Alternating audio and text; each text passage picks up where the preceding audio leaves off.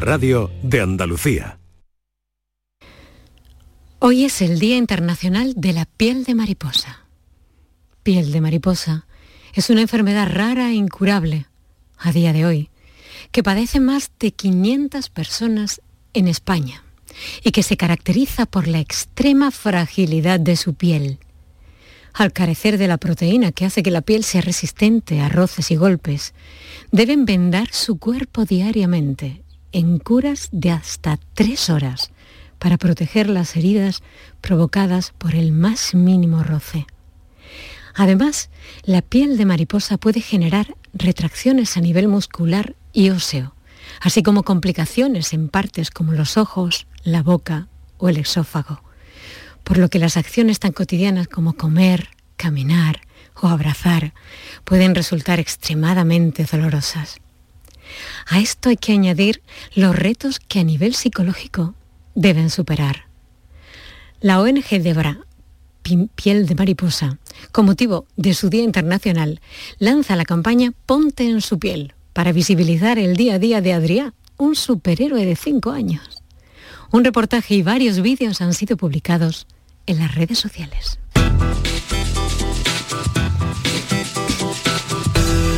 Por tu salud con Mariló Seco.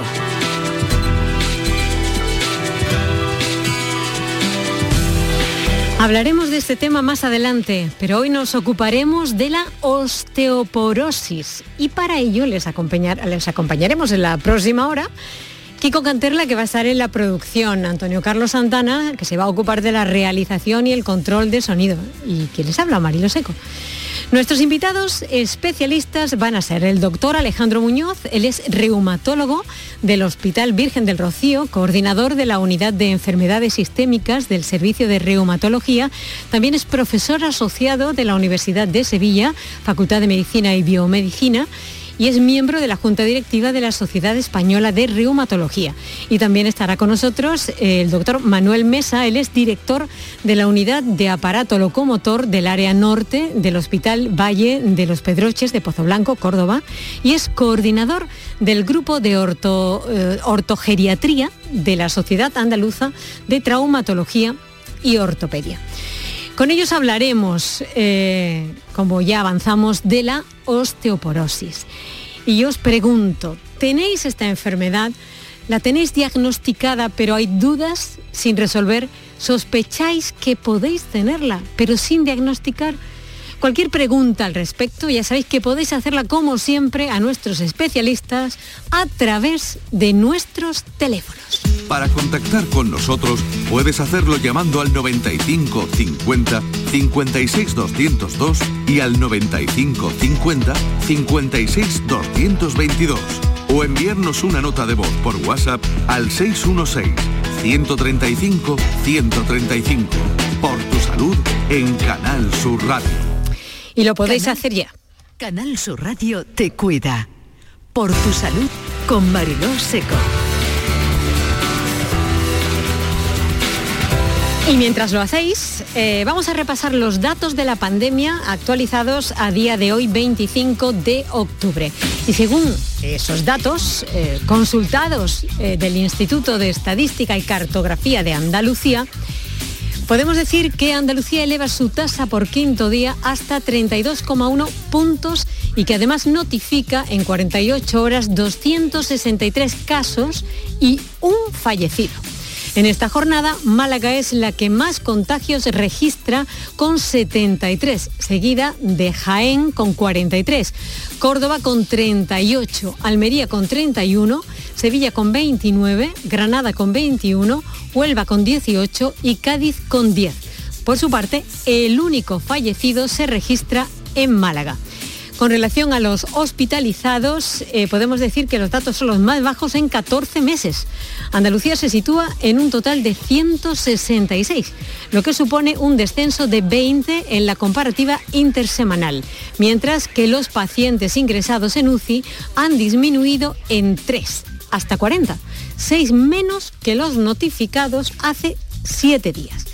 Málaga es la provincia con más hospitalizados, con 55 y 14 pacientes en UCI, seguida de Almería con 26 y 7 en UCI, Sevilla con 23 y 5 en UCI, Granada con 19 y 5 en UCI, Huelva con 12, otros 5 en UCI, Cádiz con otros 12 y 1 en UCI, Jaén con 10, 1 en UCI y Córdoba con 9 y 2 en UCI. De acuerdo con los datos de la Consejería de Salud y Familias, Andalucía ha registrado desde el inicio de la pandemia 807.260 casos confirmados, 263 más en 48 horas y ha alcanzado las 11.000 eh, los 11.327 muertos, uno más esta jornada. En cuanto a los datos provincializados acumulados, de los 11.327 eh, fallecidos desde el inicio de la pandemia, uno más, eh, Sevilla con 2.319 se mantiene como la provincia con más muertes, seguida de Málaga con 1.988, uno más, eh, Granada con 1.875, Cádiz con 1.618, Jaén con 1.090, Córdoba con 1.091, Almería con 928 y Huelva con 418. La cifra de curados alcanza los 793.844 en toda la región, 298 más en 48 horas. Y con relación, um, esto es curioso, Salud responde y el 061 podemos decir que acumula más de 42,3 millones de llamadas. La empresa pública de emergencias sanitarias ha registrado desde el 14 eh, de marzo de 2020 hasta el 24 de octubre de 2021 eh, pues 42 eh, millones 311 mil 460 eh, llamadas. De ellas, los ocho centros coordinadores de urgencias y emergencias sanitarias pertenecen al 061 en Andalucía, que han gestionado el 40,62% de las llamadas. El 58,74% han sido atendidas desde el número de salud responde y a través del 900 400061 habilitado para la atención exclusiva de las consultas sobre coronavirus, se han recibido 0,64% restante. Con relación a la aplicación móvil, que todo el mundo conoce, de Salud Responde, suma 1.287.257 consultas desde el 25 de febrero de 2020 hasta el 24 de octubre de 2021. Por último, decir que en relación a la vacuna, el 88,6% de los andaluces entre 12 y 19 años tiene una dosis de la vacuna y el 86,1% tiene la pauta completa. Por tu salud, escucha Canal Sur Radio.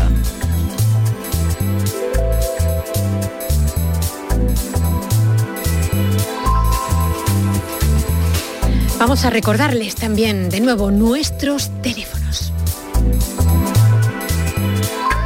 Para contactar con nosotros puedes hacerlo llamando al 95 50 56 202 y al 95 50 56 222 o enviarnos una nota de voz por WhatsApp al 616 135 135.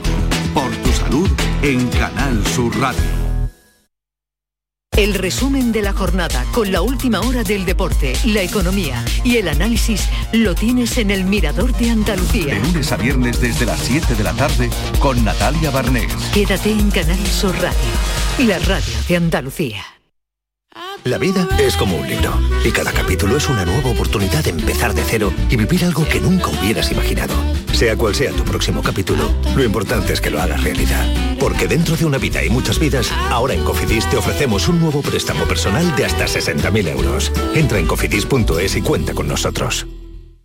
Ni el challenge del papel higiénico, ni el de la botella los retos más difíciles a los que se enfrenta nuestra generación están en la vida real, como el famoso Encontrar Trabajo Challenge o el Independizarse Challenge. Y aunque para superarlos necesitamos vuestro apoyo, aceptamos el reto. Súmate en aceptamoselreto.com. FAD 916 1515. En cofidis.es puedes solicitar cómodamente hasta 60.000 euros, 100% online y sin cambiar de banco. Cofidis, cuenta con nosotros.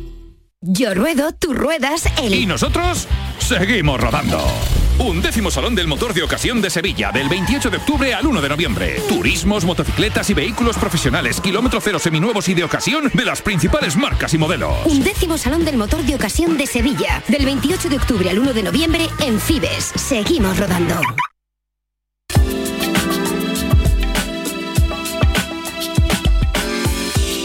Canal Sur Radio te cuida. Por tu salud con Mariló Seco.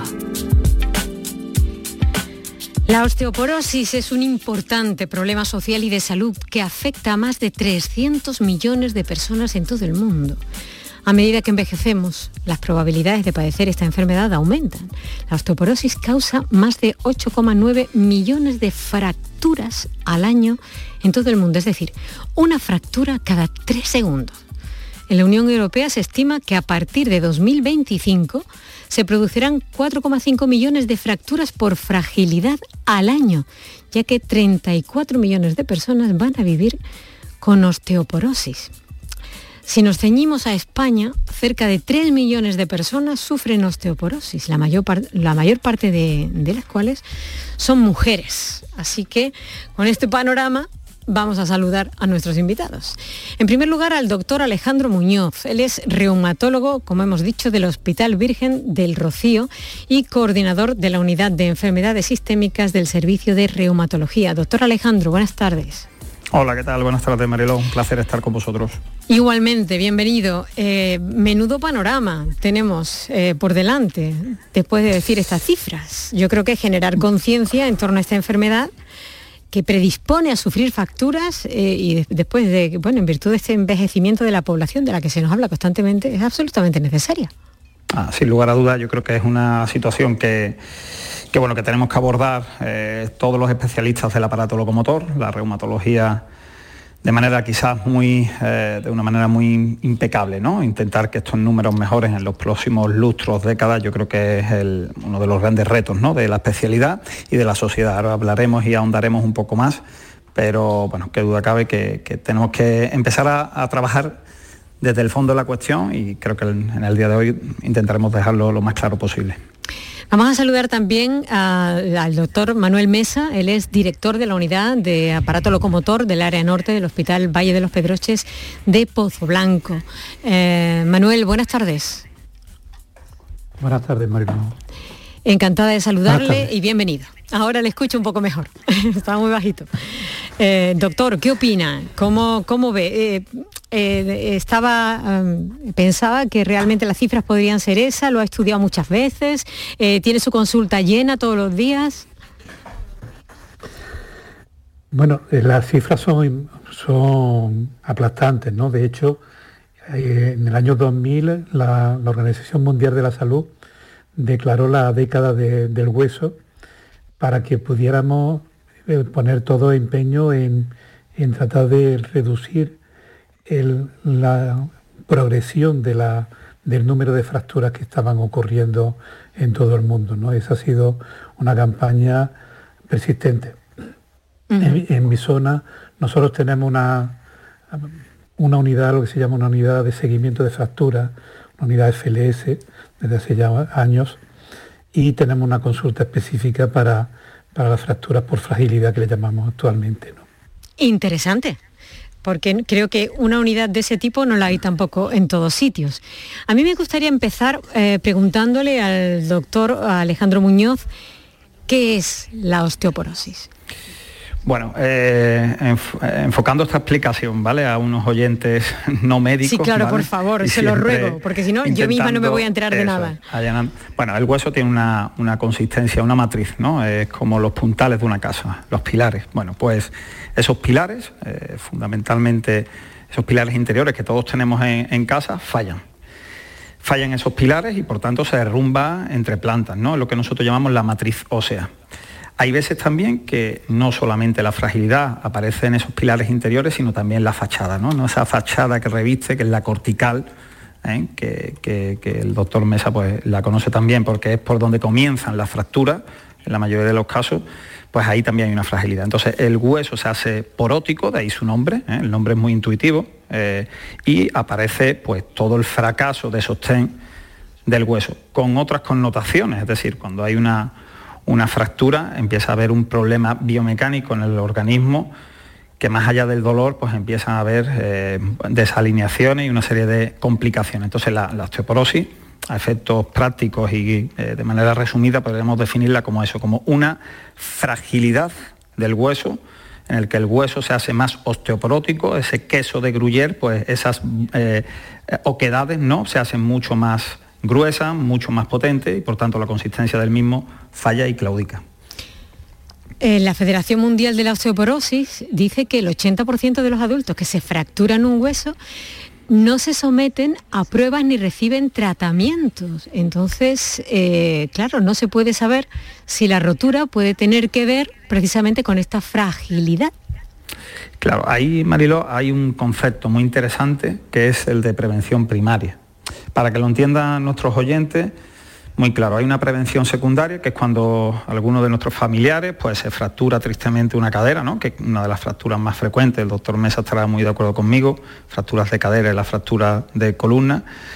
Pues ahí y después de, los tratamientos eh, que los eh, traumatólogos pues, ejecutan, luego hay que desarrollar lo que se llama una prevención secundaria. Pero para mí ya eso es un fracaso, es decir, ya ha habido una fractura y lo que vamos a prevenir es una segunda o tercera fractura. Yo creo que hay, hay que ahondar un concepto de prevención primaria, de anteponerse a que esa fractura no llegue. Por tanto, hay un fracaso indudablemente en esta prevención primaria, no tanto en una secundaria, pero que duda cabe que tenemos que mejorar mucho los elementos de medida y los tratamientos en este sentido.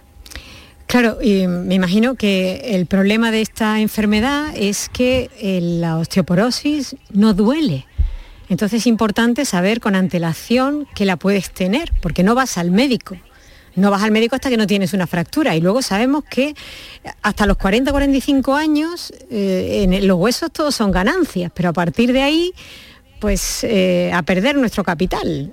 Eh, hay que estar atentos. Y sin embargo, la rotura de la cadera se puede producir a lo mejor, se le produce a mi abuela o a mi madre ya cuando es mayor y sucede esto. Entonces, cuando me hablan de prevenir, ¿De qué estamos hablando? Porque si no me duele y a mí el médico no me llama a mi casa para decirme, oye, escúchame, que a partir de los 45 vente por aquí que te voy a hacer qué. Vale. En ese sentido, sí hay unas recomendaciones muy claras, sobre todo del grupo europeo EULAR, ¿vale? Ahí hay un grupo, es decir, esto yo siempre lo digo, la opinión de un médico es lícita, pero lo que tenemos que eh, utilizar son guías, guías terapéuticas, guías de diagnóstico. Hay puntos. Eh, uno de ellos es uno que acaba de decir usted, Mariló, que es el de mi abuela o mi madre ha tenido una fractura. Es decir, el antecedente personal, en este caso familiar, es vital a la hora de, predisponer a estudios, ¿vale? Que ahora hablaremos un poco de ello. Luego el sexo, ¿eh? es mucho, muchísimo más frecuente en mujeres que en hombres. Y posteriormente, pues podemos ir desmenuzando algunas cosas, pero eh, tener antecedentes neoplásicos, haber pasado por algún proceso crónico inflamatorio, el uso, por ejemplo, de corticoides, para eso hay una serie de, ya de, establishment, ¿no? de, puntos a tener muy en cuenta, pero una de las cuestiones, quizá por no entrar en, muchos puntos, es toda mujer por encima de 50 años debe de plantearse un estudio con una densitometría para ver el estatus de, de sus huesos. ¿no? entonces quiero definir un poco aquí eh, al menos esa línea de género y esa línea temporal que, bueno, para que lo tengan en cuenta muchos de nuestros oyentes. Pero claro, es que esto mm, es complicado porque, por ejemplo, quienes atienden las fracturas en las salas de emergencia eh, tendrían que estar perfectamente, em, no sé, iba a decir preparados, pero vaya a ser que alguien se ofenda. No me refiero a la preparación real como médico, sino eh, advertidos eh, de alguna manera en que esto, una persona incluso aún no teniendo 50 años, porque puede ocurrir incluso antes, ¿no? Eh, si, se, si se le produce una fractura, aunque haya sido a raíz de un golpe, hay que estar un poco atentos en ese sentido y lo que se le suele hacer a la persona es una radiografía, no una densitometría. Bueno, ahí en el momento que aparece la fractura, yo creo que bueno, el doctor Mesa tiene muchísimo más pues, Doctor Mesa, por favor, ayúdenos.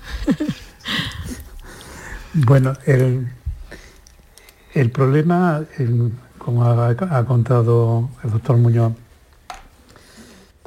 es, un poco fácil y un poco complejo.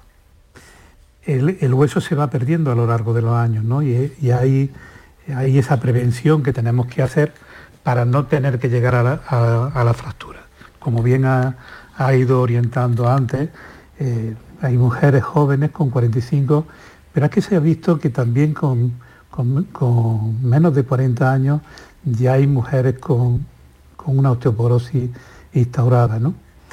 Hablamos de, prevención, antes ha señalado, y la prevención debe de ser, se nos olvida mucho, yo suelo decir que, que la osteoporosis no es una enfermedad de viejos, sino una enfermedad de jóvenes. En los viejos lo que tenemos son las consecuencias de no haberla prevenido durante la adolescencia, durante el, periodo de crecimiento. Cuando llega el paciente a, la, después de un traumatismo, incluso de un traumatismo banal, incluso si me apura de que ni se ha caído, es la misma, al haberse inclinado el cuerpo, ha, podido producir una fractura de columna sin tener más que un aumento de fuerza y ese hueso ya no aguanta, es lo que llamamos una pérdida de resistencia, el hueso ya no resiste, por eso ya no hablamos tanto de fracturas osteoporóticas como de fracturas por fragilidad. Los huesos son frágiles y se rompen. En este caso, si se ha roto, como bien decía el doctor Muñoz, ya que vamos a meter de, osteoporosis, ya la tiene. Claro. es una, un, eh, ahí antes se hacía densitometría a todo el mundo, desde hace ya, desde 2004 ya empezó, se empezó a trabajar en, la línea de identificar los riesgos que tenía el paciente de padecer osteoporosis. Entonces los casos que, que es una persona joven sin riesgo ninguno, pues no se le hace. En las personas que ya tienen fracturas, pues tampoco es necesario hacérselo, porque ya eh, eh, la falta de resistencia del hueso es tal que lo que ha llegado es la consecuencia de su debilidad y de su falta de estructura y tan solo la densitometría se, se restringen a, ese, a esa zona de personas que tienen factores de riesgo, como ha comentado el doctor Muñoz, de pacientes, eh, familiares, padres que han tenido una fractura, una fractura previa eh, o que han tenido una pérdida de, talla. hay distintos, distintos factores de riesgo que nos van haciendo o que toman corticoides, que tienen una, una artritis reumatoide y que en esos casos nos queda la duda si tendrá o no tendrá y en esos casos es donde estaría indicada el realizar una densitometría. Claro, hay mm, algunas cuestiones que no, sé si servirán para algo. Dicen que las fracturas por fragilidad son muy dolorosas y que provocan pérdida de movilidad y autonomía. Es, que esas fracturas son, em, por, pertenecer a este tipo, eh, totalmente diferentes a, cualquier otro tipo de fractura. Bueno, eh, el, dolor es, es un signo de alarma y antes ha mencionado que, que, la osteoporosis no duele, ¿no? De hecho... Antes de la fractura, claro. Antes de la fractura, sí. Y se le ha denominado la, enfermedad silenciosa durante mucho tiempo. Yo, no comparto en la totalidad ese, esa premisa, ¿no? Porque eh, yo las comparo muchas veces el, la, osteoporosis como, como la viga que sujeta el tejado de una casa. Eh, cuando tú duermes en, una casa vieja, por las noches oyes crujir la, madera y no le prestas atención.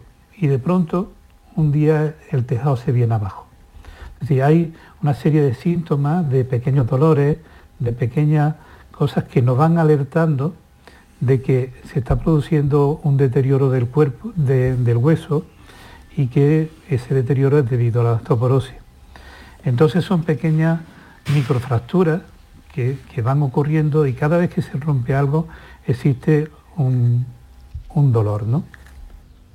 Eso para cualquier dolor no nos va a mostrar la citometría, pero sí cuando se va aplastando las vértebras, cuando se va perdiendo, se va perdiendo talla a un ritmo más rápido que lo normal en el proceso de envejecimiento.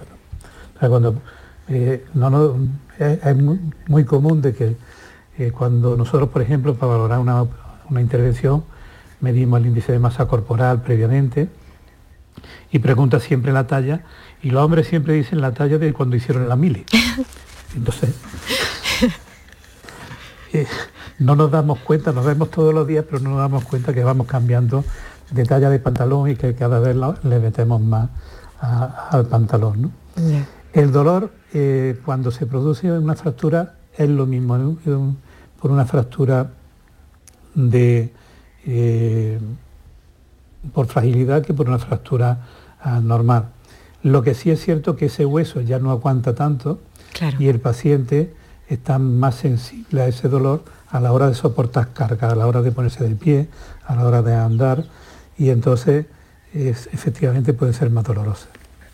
Tenemos una pregunta de un oyente que nos escribe y nos dice, eh, buenas tardes, yo tengo una duda, si tengo fibromialgia y mi abuela paterna se rompió la cadera, ¿yo puedo sufrir la osteoporosis? Tengo 46 años, se llama María de Jaén. Mm, bueno, respondo un poco, lo respondo muy rápido, ¿vale? Eh, mirar, hoy día, insisto, la decisión, eh, cada día nos vamos a encontrar con mm, bueno, con, guías, ¿no? con, eh, con, normas eh, o con elementos que podemos utilizar más allá del ojo clínico. ¿no? Esto lo digo muchas veces en la facultad.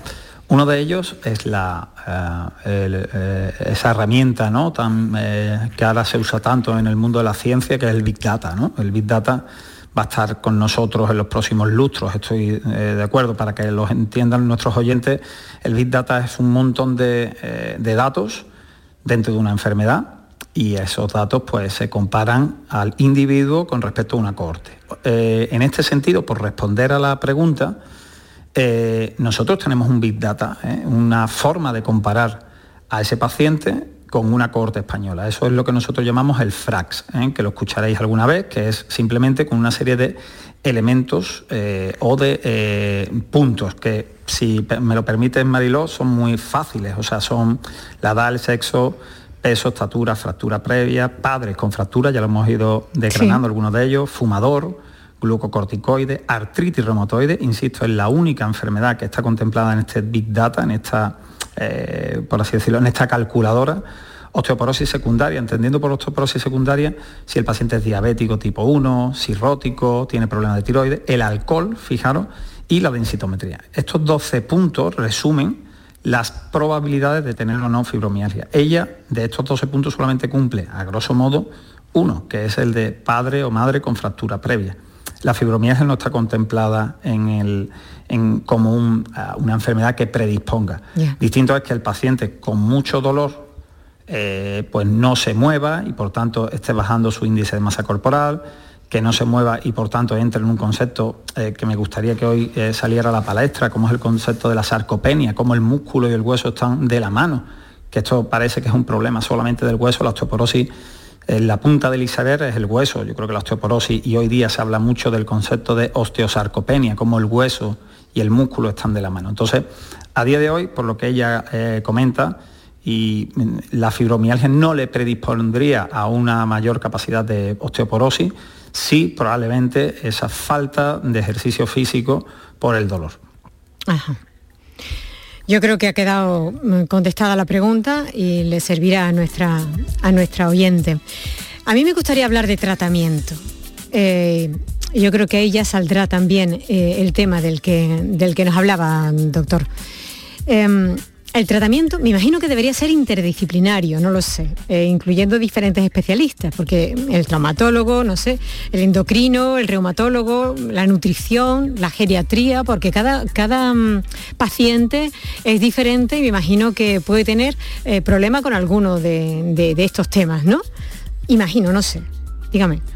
Sí, yo creo que, vamos, yo, eh, y en esto estará muy de acuerdo el compañero eh, traumatólogo, eh, la osteoporosis es un, es un trabajo poliédrico de distintos especialistas, pero que duda cabe que eh, traumatología y reumatología que van muy de la mano, en este caso pues tienen que ir eh, vamos, pues, paseando tranquilamente por un parque y sin deshacerlo uno del otro. Yo creo que eh, el, el cambio estructural debe de ser realineado, debe ser tratado indudablemente por los compañeros Y, el, y lo que hemos hablado antes, la prevención primaria, en este caso secundaria, también tiene que estar de la mano ya de, un reumatólogo o cualquier otro especialista que, siempre que sepa eh, de metabolismo óseo. Yo siempre, es una frase que, comento, no existen enfermedades para especialidades, sino eh, eh, especialistas que conocen la enfermedad.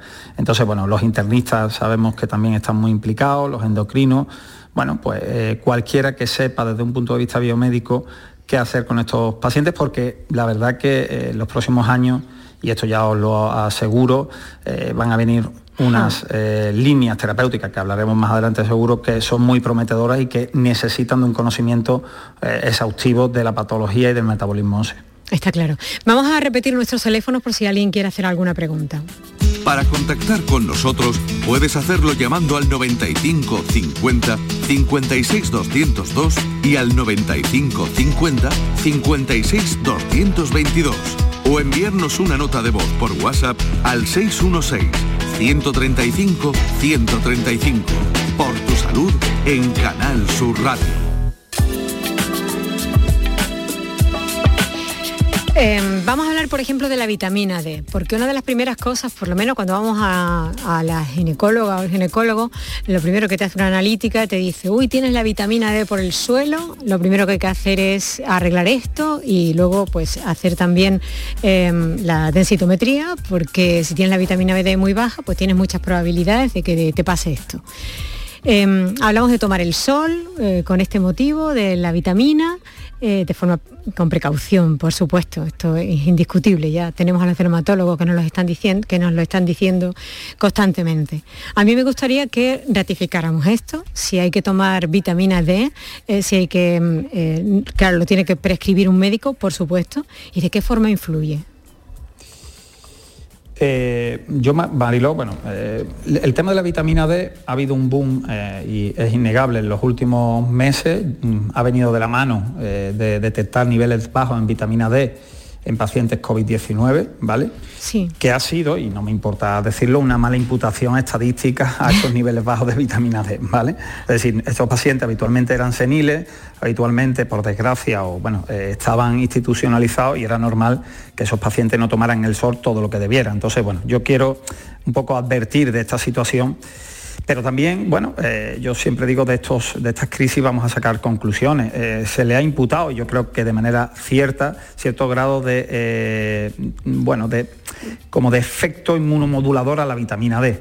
No de forma tan absolutista, es decir, tener niveles bajos de vitamina D no nos mete en una inmunodepresión ni tenerlos altos. Como todo, y esto, las cosas son más multifactoriales. La vitamina D, ¿cuándo usarla? Pues muy claro. ¿eh? La vitamina D hay que utilizarlo eh, cuando ah, existen niveles bajos y sobre todo, y esto es una cuestión, cuando haya una situación que predisponga a la osteoporosis, pero también hay una hormona muy interesante, ¿eh? que es la PTH. Esta hormona se genera en unas glándulas que están adyacentes al tiroides, se llaman las paratiroides, pues bueno, alertan estas hormonas de aquellas situaciones donde la vitamina D está muy bajita. En esa situación, sí habría que plantear el uso de vitamina D. Pero en otras, como, bueno, tengo niveles bajos de vitamina D en pleno mes de diciembre, y en un becario que se lleva todo el día metido dentro de un, hospital, pues normal, a ese chico, a esa chica lo que hay que recomendarle es que eh, pase un poco por una de nuestras ciudades que son tan hermosas. No sé si, eh, em, bueno, sintetizo un poco el tema de la vitamina D, que es no por tener niveles bajos de vitamina D, hay que repoblar esta molécula, sino que hay que contextualizar con datos analíticos, con hormonas y contextualizar a ese paciente, insisto, porque en muchos de los casos lo que hay es una falta de exposición solar, que como bien sabemos es una fuente inagotable y natural de vitamina D. Vale, pero es eh, normal que en un momento determinado te la puedan recetar. Es decir, tú tienes que tomar vitamina D y ya está, ¿no? Y tienes que hacerlo, vale. Además es un fármaco relativamente sencillo porque, bueno, la mayoría de las prescripciones se hacen de forma mensual, con lo cual no estamos, pero bueno, que habría que contextualizar clínicamente ese déficit. Vale.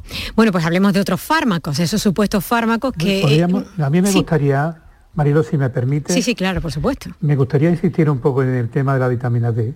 Yo creo que, que incluso si me permite contar un, una pequeña historia, un pequeño chacarrillo. Claro. Después de la primera, después de la primera guerra mundial, se, vio que los niños del, norte de Europa, donde no hay sol, prácticamente no hay tanto sol como aquí, no, tenían raquitismo.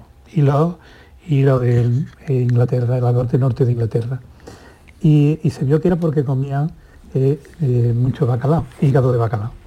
La vitamina D, una cucharada de, hígado de bacalao equivale a las dosis necesarias diarias de, vitamina D que necesitamos. Y es, muy importante eh, porque lo miramos desde otro punto de vista. Decía, a nosotros nos llegan pacientes fracturados con unos niveles de vitamina D muy bajos. Si debía de ser en torno a 30 microgramos, muchos tienen 4 y 5. Y cuando se tiene eh, esos niveles tan bajos, eso es pronóstico de muerte. Eh, en, otros, en diferentes estudios se ha demostrado. La vitamina D también participa en la función muscular, en el tono muscular. Muchos dolores que se tienen son por déficit de vitamina D. Entonces eh, nosotros lo miramos con especial interés el, tema de la vitamina D, y, es importante normalizarlo.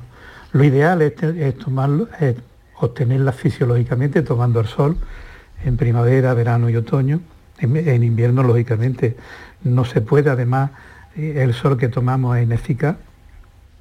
Y, si no, pues habrá que ir tomando suplementos, eh, si no suplementos médicos, sí suplementos alimenticios, insistiendo en una dieta rica en vitamina D. ¿Y el calcio?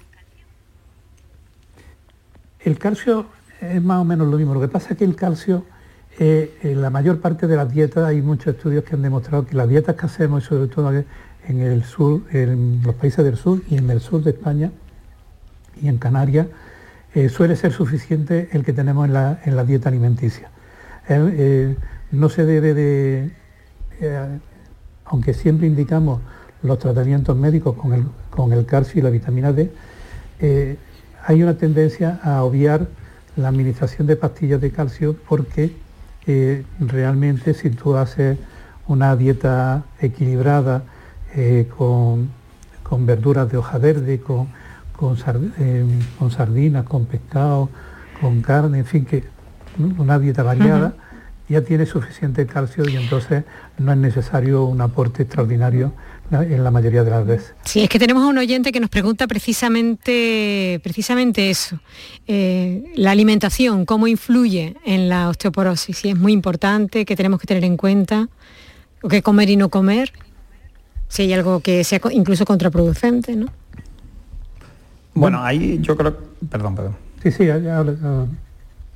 eh, en, el en el tema de la eh, de la nutrición yo creo que todos tenemos muy en cuenta. Yo siempre eh, recuerdo cuando trabajaba fuera en Estados Unidos que tenía que explicarle a, muchos pacientes lo que era una nutrición eh, mm, equilibrada, ¿vale? Yo creo que la dieta mediterránea cumple con creces y estarán muy de acuerdo con, estarán muy de acuerdo conmigo los nutricionistas que, nos estén escuchando que la dieta mediterránea tiene un, aporte tanto de vitamina D como de calcio suficiente, ¿vale? Yo aquí advertiría en algunas eh, pruebas que se están haciendo eh, eh, en el entorno de, bueno, de los lácteos y demás, donde hemos, y en, ese, en este caso seguramente el doctor Mesa lo habrá visto, cómo de un plumazo eliminamos los lácteos de muchos de nuestros pacientes sin contemplar la posibilidad de que ese calcio, esa vitamina D, de este grupo de alimentos, pues tiene unas eh, connotaciones muy interesantes. Yo creo que esto daría para otro programa, pero indudablemente la nutrición. Pero siempre digo lo mismo, la nutrición sin ejercicio es que eso no va a ninguna parte. Es decir, no podemos dejar a expensas de la nutrición todo este tema. Tenemos que entender que la nutrición forma parte indudable para tener aportes de calcio, pero ese ejercicio, que puede ser no vigoroso, puede ser un ejercicio, yo creo que eso es fundamental. Pero pues una dieta mediterránea estoy de acuerdo con vosotros. Pues nos vamos a meter de, lleno precisamente en el ejercicio físico, que es fundamental, inmediatamente que hagamos esta pausa. Para contactar con nosotros puedes hacerlo llamando al 95 50 56 202 y al 95 50 56 222 o enviarnos una nota de voz por WhatsApp al 616-135-135. Por tu salud en Canal Sur Radio. Escuchas Canal Sur Radio en Sevilla. Bienvenidos a Sacaba. Mil metros de electrodomésticos con primeras marcas. Grupos Whirlpool, Bosch y Electrolux. Frigoríficos, lavadoras, hornos, vitros. ¿Quieres más? Aires acondicionados, aspiradoras, pequeños electrodomésticos. Y financiamos en 12 o 20 meses sin intereses solo tú y Sacaba. Tu tienda de electrodomésticos en el Polígono Store en calle nivel 23. Ven a ver nuestra exposición y sus 25 años de experiencia. Sacaba. Las noticias que más te interesan las tienes siempre en Canal Sur Mediodía Sevilla. Y este martes desde el Acuario de Sevilla, un lugar donde sumergirte y conocer todo lo que te ofrece el mar. Descubre las actividades para los próximos meses, con todas las posibilidades para organizar tu propio evento. Canal Sur Mediodía Sevilla. Este martes desde las 12 en directo desde el Acuario de Sevilla. Con la colaboración de Acuario de Sevilla. La mañana de Andalucía con Jesús Vigorra. Un programa informativo. Además, el Constitucional también se ha pronunciado sobre... De entretenimiento. Arturo Pérez Reverte, buenos días. Buenos días. Que te ayuda. Señor Calatayú, buenos días. Hola, buenos días. Y te divierte. La mañana de Andalucía son mejor. La mañana de Andalucía con Jesús Vigorra. De lunes a viernes desde las 5 de la mañana. Quédate en Canal Sur Radio. La radio de Andalucía. Para contactar con nosotros puedes hacerlo llamando al 95 50 56 202 y al 95 50 56 222 o enviarnos una nota de voz por WhatsApp al 616 135 135. Por tu salud en Canal Sur Radio. Enseguida hablamos de la importancia del ejercicio para la osteoporosis, pero antes recibimos a Carmen que nos llama desde Sevilla. Carmen, buenas tardes. Hola, buenas tardes. Adelante con tu pregunta. Sí, mire, quería preguntarle, ¿la osteoporosis está relacionada con la artritis reumatoide? A ver. Eh, doña Carmen, eh, un, un saludo, soy el doctor Muñoz. Mire, pues muy fácil porque lo he descrito anteriormente. Hay un, eh, un frax, un score, para que usted lo entienda, una herramienta, una calculadora donde nosotros metemos datos de nuestros pacientes. Eh, son 12 puntos, pues bueno, el noveno es eh, padecer o no artritis reumatoide. ¿Por qué? Porque es una enfermedad, como usted bien o creo que conoce, es una enfermedad que afecta al hueso, afecta a la articulación, pero cuidado, se utilizan también otros fármacos que están también en este listado, son los glucocorticoides. Por tanto, por el tipo de enfermedad, porque atenta contra el hueso, pero también por los fármacos, indudablemente padecerla predispone a tener más osteoporosis que el resto de la población. ¿Eso responde a su pregunta, Carmen? Sí, sí. Sí, de hecho, a todo paciente con artritis reumatoide, y eso, eh, vamos, es algo como una regla, ¿no? Eh, a todo paciente con artritis reumatoide, eh, por encima de 50 años se plantea, sí o sí, el uso de densitometría y otras pruebas para determinar la presencia o no de osteoporosis en nuestros pacientes. Sí, sí, yo, todos los años me la hacen, pero lo de la artritis reumatoide ha sido de hace unos 5 o 6 meses para acá, ¿sabes? Muy bien, pues continúe haciéndose las pruebas por si, por si acaso. Muchísimas gracias, Carmen. Gracias. Adiós, buenas tardes. Adiós. Bueno, ya sabemos que es importante sensibilizar a la población sobre la necesidad de adoptar desde la infancia hábitos saludables para prevenir esta enfermedad y el ejercicio físico es fundamental. Doctor Mesa, eh, a mí me gustaría que nos dijera eh, qué tipo de ejercicios serían los más aconsejables eh, para personas que ya saben que la tienen y por supuesto también para prevenir si se pueden hacer ejercicios que sean eh, pues de impacto o sería mejor prevenirlos desde el principio. Eh, ¿Por dónde deberíamos empezar? Bueno, eh, si nos remontamos a la, adolescencia, lo primero es hacer ejercicio físico el que sea y, tomar el sol que, nos, obliga el hacerlo en exteriores, sobre todo ese ejercicio procurar que sean exteriores para poder tomar el sol.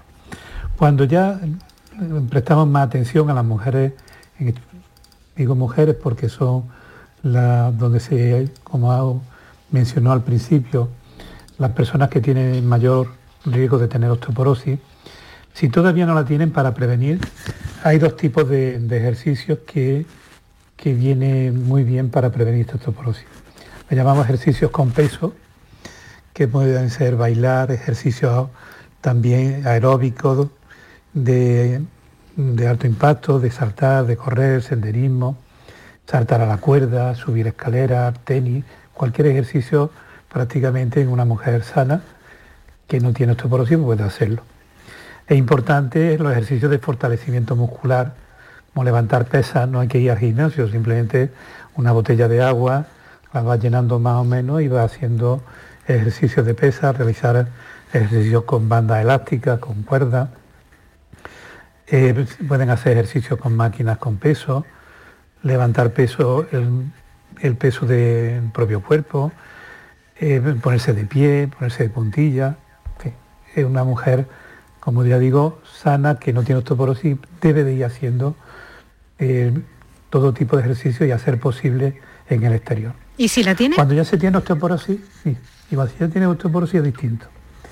Eh, hay que procurar, por una parte, mejorar la postura, el equilibrio, evitar el riesgo de caída.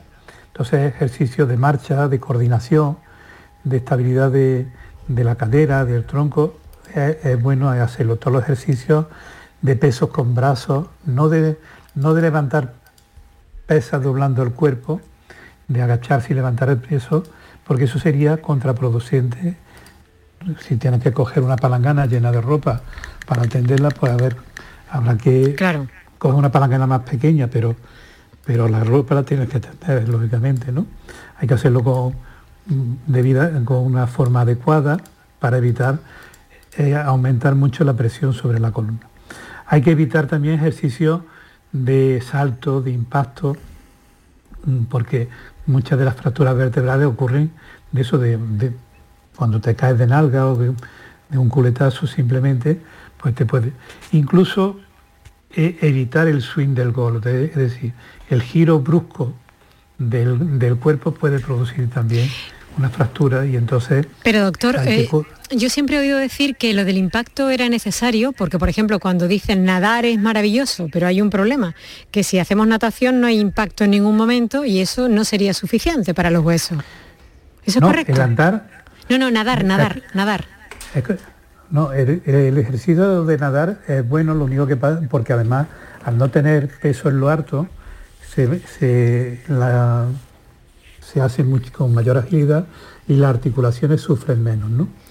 Eh, la acción muscular es lo importante, es decir, cuando eh, yo lo explico algunas veces de la siguiente manera, tú tomas el calcio por la boca, eh, si no está la vitamina D que coge el calcio y lo lleva a su sitio, el calcio sale solo, por, se excreta solo, pero cuando llega al interior del cuerpo dice, ¿dónde, dónde me coloco yo? Y entonces el hueso es el que le dice, te coloca aquí, que es donde mis músculos me están pidiendo. Entonces, eh, se ha visto, por ejemplo, con el tai chi, el ejercicio de tai chi, que aumenta el, grosor de la cortical de la tibia, de la pierna, porque como te queda en vilo sobre una pierna, se hace, se aumenta mucho la resistencia de esa parte del hueso por la acción muscular y por la acción de la carga. Lo que no puede ser son cargas violentas, es decir, eh, dar saltos, eh, baloncesto o cualquier ejercicio de ese tipo que es donde puedes tener el riesgo de una fractura. Pero andar o moverse o andar rápido, todo eso se puede hacer. La marcha, me han dicho que la marcha nórdica, esa que se hace con los bastones, eh, puede ser muy adecuada porque se potencia también el tren superior. Sí, claro. Hay una de las cosas que cuando se hace deporte, cuando se anda o se hace eh, eh, maratones, cosas, te das cuenta que, que, tú puedes tener el corazón muy bueno y las piernas muy buenas, pero los brazos se cansan. Claro. Entonces hay que trabajar también la musculatura, como dice, del tren superior. Yo recomiendo últimamente eh, mucho los bastones mm, estos de trekking que se hacen, que son más altos, y les digo que se pongan altos. Aparte del tren superior, porque bracear, hay que bracear, sino porque te obliga a ir más recta. Te obliga a, corregir la postura del cuerpo. ¿no? También se dice cuando, cuando salgas, eh, mm, hay algunos trabajos que demuestran que llevar una mochila de estas que son una bolsita de esta con un par de cuerdas eh, que te la ponen en los hombros y llevarla con medio kilo de peso con una botella de agua nada más, mejora la postura, la postura de la espalda en, en las mujeres menopáusicas. Qué bien. Ahora que dice eso, cuando nos estábamos refiriendo a que hay más mujeres que hombres, evidentemente nos estamos refiriendo a eso, ¿verdad? Que aparece con frecuencia tras la menopausia, ¿no? Por los niveles de estrógeno, ¿no? Por eso son más mujeres que hombres. No hay otro motivo, ¿no? Yo, Mariló, si me permite... Sí. Perdón. Si me permite, y bueno, uniéndome a las palabras del compañero, advertir también de, ese ejercicio isométrico, ¿eh? que muchas veces pasa inadvertido, es decir, eh, hacer ejercicio indudablemente, y, me alineo completamente con lo que ha comentado el doctor Mesa eh, en cuanto a la marcha, la natación y tal. Pero eh, hay un grupo de, movimientos que se llaman isométricos, que para que los oyentes lo, entiendan, son aquellos ejercicios donde el músculo se contrae sin necesidad de mover la articulación, que pueden ser pues un grupo de ejercicios interesantes para hacerlo en la oficina o para hacerlo, por ejemplo, en pacientes que están ingresados. No sé si... si menos, mal, menos mal. Creí que iba a decir lo contrario y me iba a poner a mí en un apuro.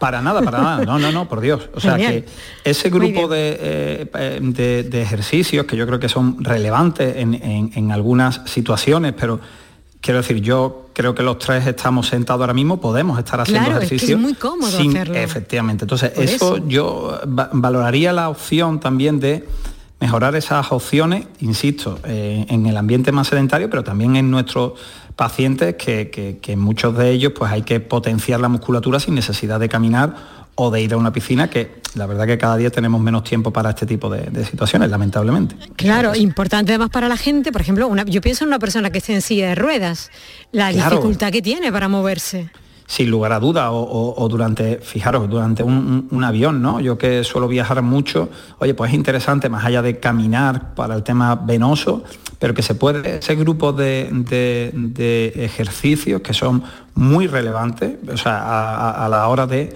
marcar eh, y de mejorar la musculatura de nuestros pacientes. Tenemos muy poco tiempo, vamos a ver si podemos resolver un, problema que nos eh, piden. un segundo, doctor, un segundo. Hola, buenas tardes. Eh, mire, soy Mazda de Sevilla. Me gustaría hacer una pregunta a los doctores que están aquí, porque yo tengo muchísima osteoporosis. Me la detectaron en el 2019, en enero del 2019, a raíz de una caída que me rompí una cadera. Después a los seis meses me rompí la tercera vértebra sacra y ahora eh, el hombro izquierdo, pues al parecer se me está deformando y el derecho va por el mismo camino. Me gustaría saber si esta deformación, a lo que le llaman artrosis, tiene, está relacionada con la osteoporosis. Muchísimas gracias por vuestro programa. ¿eh? Adelante, doctores. Estaba muy, muy preocupada esta mujer. A ver si le podemos decir algo. En un, minuto casi. Vale, yo... Sí, perdón. Doctor Mesa, cuando quiera. Sí, en un principio, mm, por sentido común o, por concepto, o de forma conceptual, son dos cosas distintas. Es decir, el hueso tiene, tiene la capacidad de resistir y, la osteoporosis es cuando fracasa esa resistencia, se rompe. Y la artrosis, eh, el hueso se va endureciendo y va apareciendo osteofitos y van apareciendo un hueso extra por efecto de la, carga que soporta. Por tanto, eh, aunque es verdad que aparece la osteoporosis en pacientes con artrosis, en un principio son dos cosas totalmente diferentes. Y más en el hombro que es una articulación que no, está soportando carga. ¿no? Eh, ¿Quiere añadir algo más, doctor Muñoz? No, simplemente, bueno, eh, son dos entidades muy afines, ¿no? que la vemos de manera muy frecuente y bueno, habría que ahondar un poco más, pero mm, plantear eh, eh, cómo fue esa recuperación articular y miotendinosa después de esas fracturas, porque probablemente eh, una cosa haya conllevado a la otra, ¿no? Y probablemente haya que estudiar de una manera un poquito más, más detenida, pero bueno, me faltarían datos para darle una respuesta un poquito más científica. Claro que sí. Necesitamos otro programa, se nos ha terminado el tiempo.